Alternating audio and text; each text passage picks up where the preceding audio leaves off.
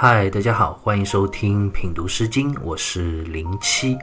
这一讲呢，我们要来一起聊一下《唐风》里的《无衣》这首诗歌。《无衣》这首诗歌实在是太简单，一共两段三十个字，而且两段在内容上还是基本重复的。但是以我们过往的经验就知道，《诗经》里的诗歌啊，越是简单，它被后世所解读的空间啊，其实就越大。无一这首诗歌也是如此。虽然它的文字很简短，字面意思呢也非常的清晰易懂，但却历来也被拓展出更多深层次的解读。我们接着就先来看这首诗歌，先看诗歌分别两段的第一句：“岂曰无衣，七夕；岂曰无衣，六夕。”那这两句话从字面上来说，应该是非常好理解。“岂曰无衣”是一个设问句。就是诗人在反问：难道说我就没有衣服可以穿了吗？那诗人到底有没有衣服可以穿呢？当然有了，而且有很多。七夕、六夕，这都是指诗人所拥有的衣服的数量，七套、六套。那么说起来，诗人的衣服并不算少啊。那问题就来了，为什么诗人还要说自己没有衣服可以穿呢？当然是因为诗人所真正讲的。并不是这个衣服本身，就正所谓“醉翁之意不在酒”啊。那诗人他究竟想要表达什么呢？我们接着往下看诗歌分别两段的后一句：“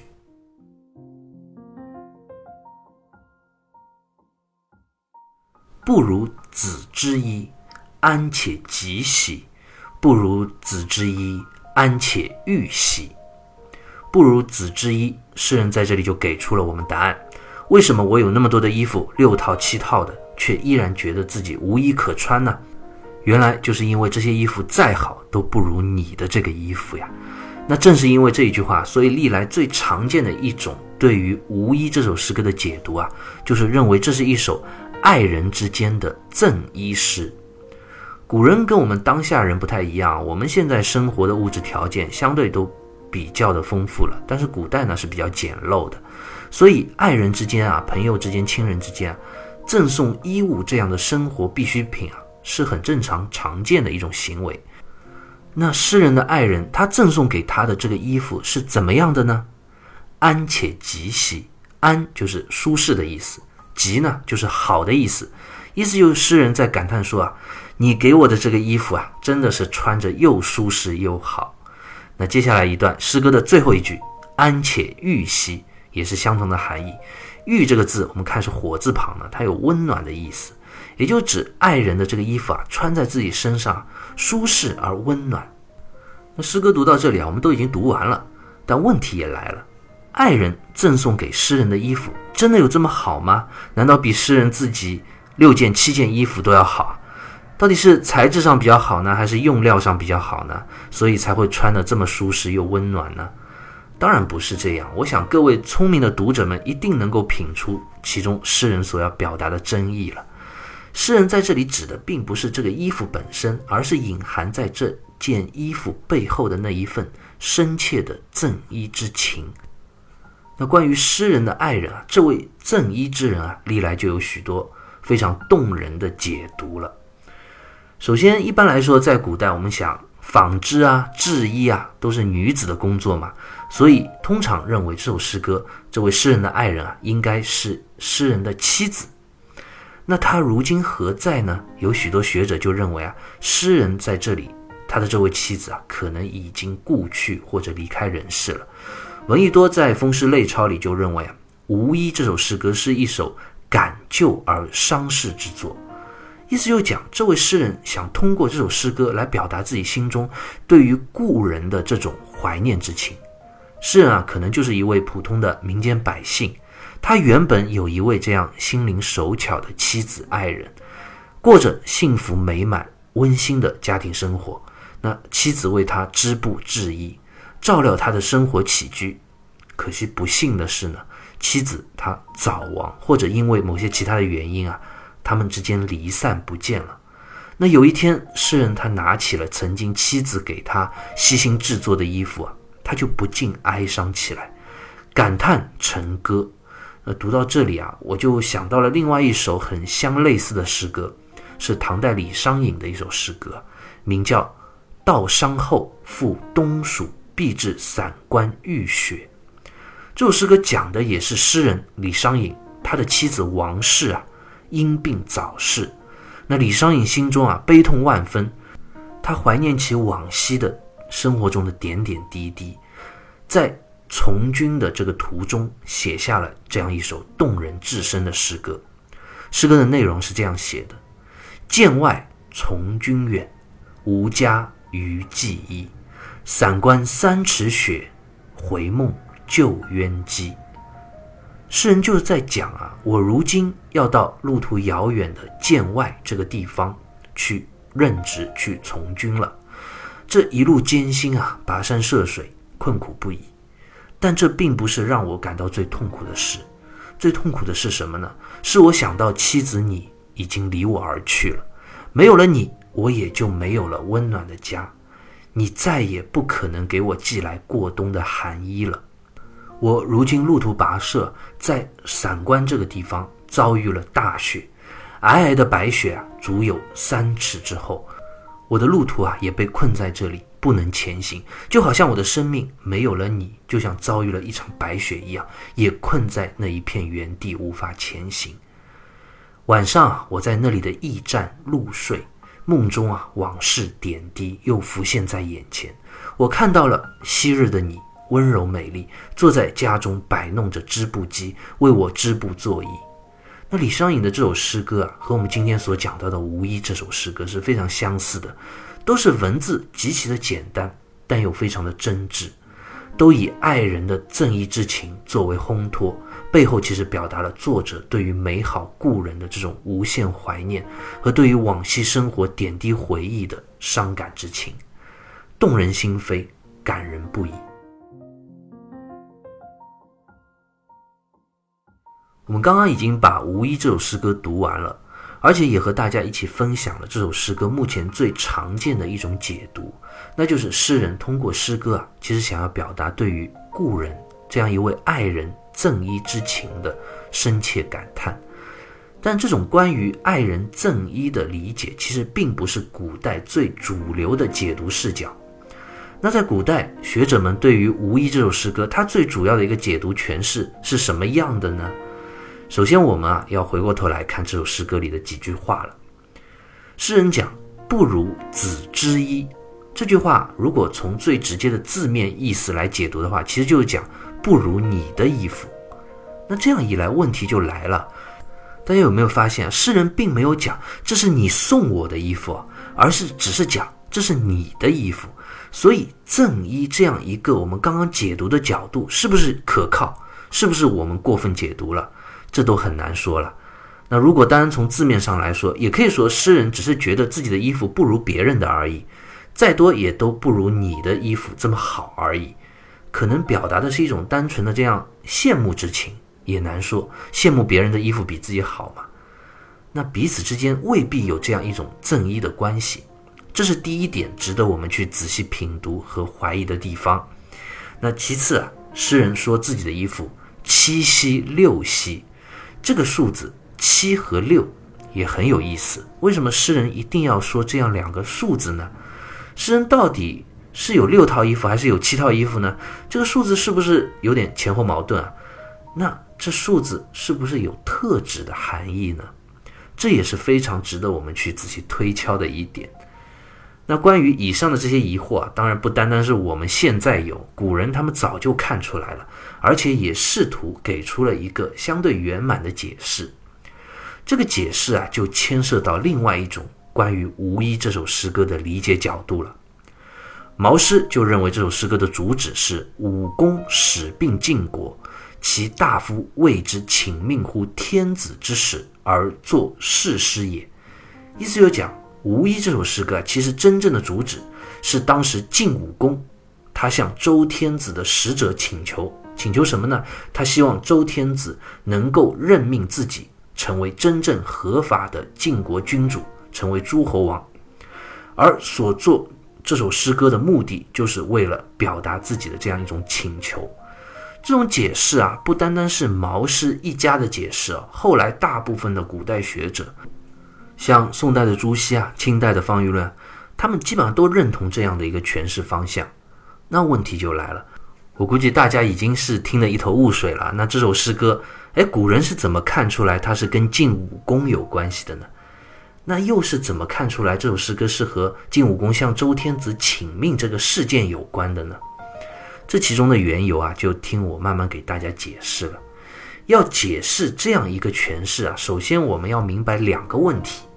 第一个就是周代的时候啊，他的贵族官员爵位的等级和任命的方式是怎样的？其次呢，我们就要了解晋武公他到底是一个什么人。他到底是一位怎样的晋国君主？他为什么要向周天子请命？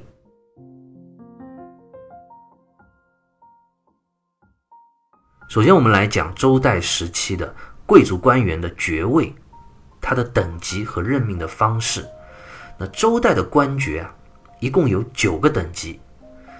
第一级最高的一等就是所谓的九命，称为上公，基本上待遇等级。仅次于周天子了，这个级别是不常设官职人员的，基本上就是一个虚职。我们之前讲过，周王室最高的执政官其实是三公，也就是太师、太傅、太保这三个最高的官职。三公的级别是第二级，也就是称为八命。一般来说啊，担任三公的执政官，他如果被周天子封到了自己周王朝以外的封地。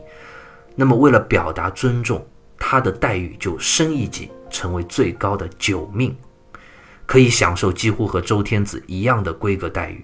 比如我们非常熟悉的周公旦，原来就是周王室的三公之一嘛。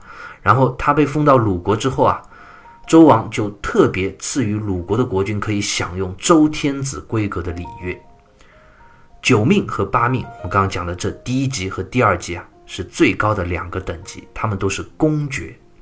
那接下来第三个等级，也就是七命，是侯爵和伯爵，爵位要相对来说比公爵要低一等两等。这些官员啊，就是周王室所封封到各个同姓诸侯国的国君。好，再往下六命，就是周王身边的亲士，他们的级别要比周王同姓诸侯国的国君啊要再低一等，就是六命。再往下呢，就是五命，看数字由大到小嘛。那五命基本上就是一个异姓诸侯国的国君，他的爵位啊一般是比较低的，像子爵啊或者男爵这样的爵位。那再往下四命就是周王身边的大夫，接下来三命就是诸侯国的卿士，再往下二命就是同姓诸侯国的大夫或者异姓诸侯国的一些卿士。那最后一个等级一命。最小的一个等级就是公侯伯爵这样同姓诸侯国的士，或者异姓诸侯国，像子爵、男爵这样小的诸侯国国君，他们国家的大夫。以此类推，一共有这么九个等级。大家可能一下子听得记不住啊，可以看看文案里，我也给大家列出来了，大家可以参考一下。那这样九级贵族官爵的任命。基本上，除了周王朝内部的各个官员以及分封的诸侯国君王是必须由周天子任命的之外啊，周礼里还记载说啊，大国三卿皆命于天子，也就是说，诸侯国的执政官卿士，相当于诸侯国国君的宰相，一般每个国家国君有这样三位，连这个卿士的人选也必须要由周天子来任命。这样的任命制度当然也是为了帮助周王室去控制各个诸侯国，同时呢，也表现了周天子至高无上的这种权威。那没有周天子的任命啊，你就不能是一个名正言顺的贵族，你再有钱也没有用，人家不认可你。这就是当时西周时期和春秋早期的一个时代现状。好了，那说到这里，有人要问了：这个贵族官员爵位的等级和任命方式啊，跟我们今天学的这首诗歌无一有什么关系呢？当然有关系。所以，我们就要来看这首诗歌里诗人所讲到的七夕、六夕这两个特别的数字了。古人啊，就认为这里其实是在暗示官职的大小，而衣服呢，则指的就是官位爵位。这就是晋武公啊，在向周天子的使者。要名正言顺的爵位。七夕和六夕所对应的就是七命和六命这两个爵位官职。我们回忆一下刚刚讲过的七命和六命这个等级啊，就相当于是伯爵或者侯爵。七命就是指同姓诸侯国国君的这样一个等级爵位，六命呢，指的就是周天子身边的亲事这样一个等级。那讲到这里，问题就来了：晋武公他不就是晋国的国君吗？晋国本来就是周王室的同姓诸侯国啊。本来就是有这样的一个爵位在那里的，那怎么还要问周天子要爵位了呢？这我们就要讲到第二个问题了，那就是晋武公他到底是一个怎样的人？他是一位怎样的国君呢？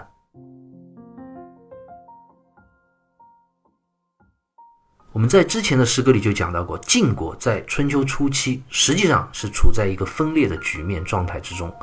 晋国的国君晋昭侯把自己的叔父。陈师分封到曲沃，然后陈师啊就在曲沃不断的壮大势力，挑战晋国原有国君的这样一个地位，造成了晋国的分裂。这样分裂的局面一直持续了将近七十年，晋国才得以再次统一。这位统一晋国的人是谁呢？就是我们刚刚讲到的这个晋武公。但是有一点要注意啊，晋武公其实是曲沃陈师的孙子，也就是说。从他本身的血统上来说啊，他并不是正统晋国国君的这一支血脉的，他是属于曲沃陈师这一股分裂晋国、反叛篡位势力的后代。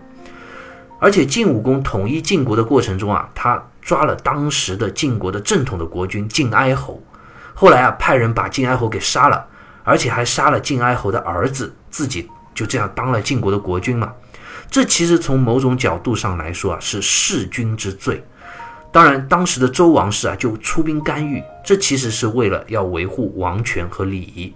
所以周王室其实一开始是攻打晋武公的，晋武公呢就逃回曲沃，然后周王室啊又重新立了一个晋哀公的弟弟晋侯闵为晋国的新国君。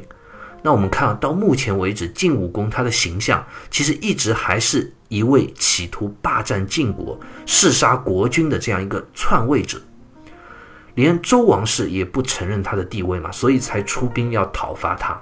那后来没过几年啊，实力强大的晋武公啊，终于还是把新任的晋国国君也给灭了，他终于统一了晋国。这样一来，就产生了一个问题：你晋武公虽然现在统一了晋国。但你用的方式是弑杀君主、夺权篡位的方式，所以按照当时那个时代的礼仪制度啊，你晋武公并不是一个真正名正言顺的诸侯国国君。那对于晋武公来说，要怎样才能让自己名正言顺呢？当然就是要想办法让周王室认可他、任命他。当然，他也这样去做了。《史记》里就记载说啊，曲沃武公伐晋侯闵。灭之，晋以其宝器入献于周西王。西王命曲沃武公为晋君，列为诸侯。于是晋并晋地而有之。意思又讲，晋武公他在统一了晋国之后，为了得到周王室的正式任命，他就采用了一个贿赂的手段，给当时的周天子周西王送去了大量的金银财宝。结果周西王啊，果然还吃这一套。就正式任命晋武公为晋国的国君。那我们由此也可见啊，当时周王室衰微啊，周天子周西王居然变得这么的昏庸，这么的贪婪，为了这点钱就任命晋武公为正式的晋国的国君了。正因为有以上这样一段历史的背景啊，古人就认为《无衣》这首诗歌就是晋武公在向周天子的使者请求任命时而写的。晋武公就说啊。我当然也是有衣服的，那当然这里的衣服指的就是爵位了。但是呢，这个衣服、这个爵位是过去老的晋国君主他们的，虽然也是七命六命这样一个伯侯之爵，但是这跟我现在没关系啊。我现在是重新统一了晋国，我把过去的晋国的国君都杀了，他们的爵位再多也不是我的，就像衣服一样，再多我现在穿着也不舒心、不温暖。不如子之衣啊，意思就讲不如你的衣服呀。这个你其实指的就是周天子所派来的这个使者。晋武公就是在讲，虽然你是周天子派来的使者，但是你身上的衣服，这里当然指的就是这位使者的官位爵位了。就是说，你这位使者，你的任命，你的这个官位爵位，你的衣服啊，是周天子亲自给你的。而我晋武公呢，我虽然统一了晋国，堂堂的一国之主啊，却没有得到周天子的任命。我现在身上这些旧的以前晋国国君的爵位，这些衣服我穿着，我觉得不舒服，名不正言不顺。我多么希望能够得到周天子的任命和肯定。像周天子亲自送给我一套衣服，我可以穿上它，就像你现在你作为使者，周天子亲自给你的这样一个任命和爵位一样，我穿上这样亲手周天子给我的衣服啊，那是多么的美好又温暖啊，又合适又合身。这样的理解啊，虽然现在看起来有一点牵强附会，但是在古时候却是得到广泛认可的一种解读，影响很大。事实上，我们看这种解释还是能说得通的，而且也让这首诗歌它的解读更有了一番深意和趣味所在。那至于无疑这首诗歌它背后的故事究竟该如何去理解呢？我想各位读者在品读了之后啊，也会有自己的选择。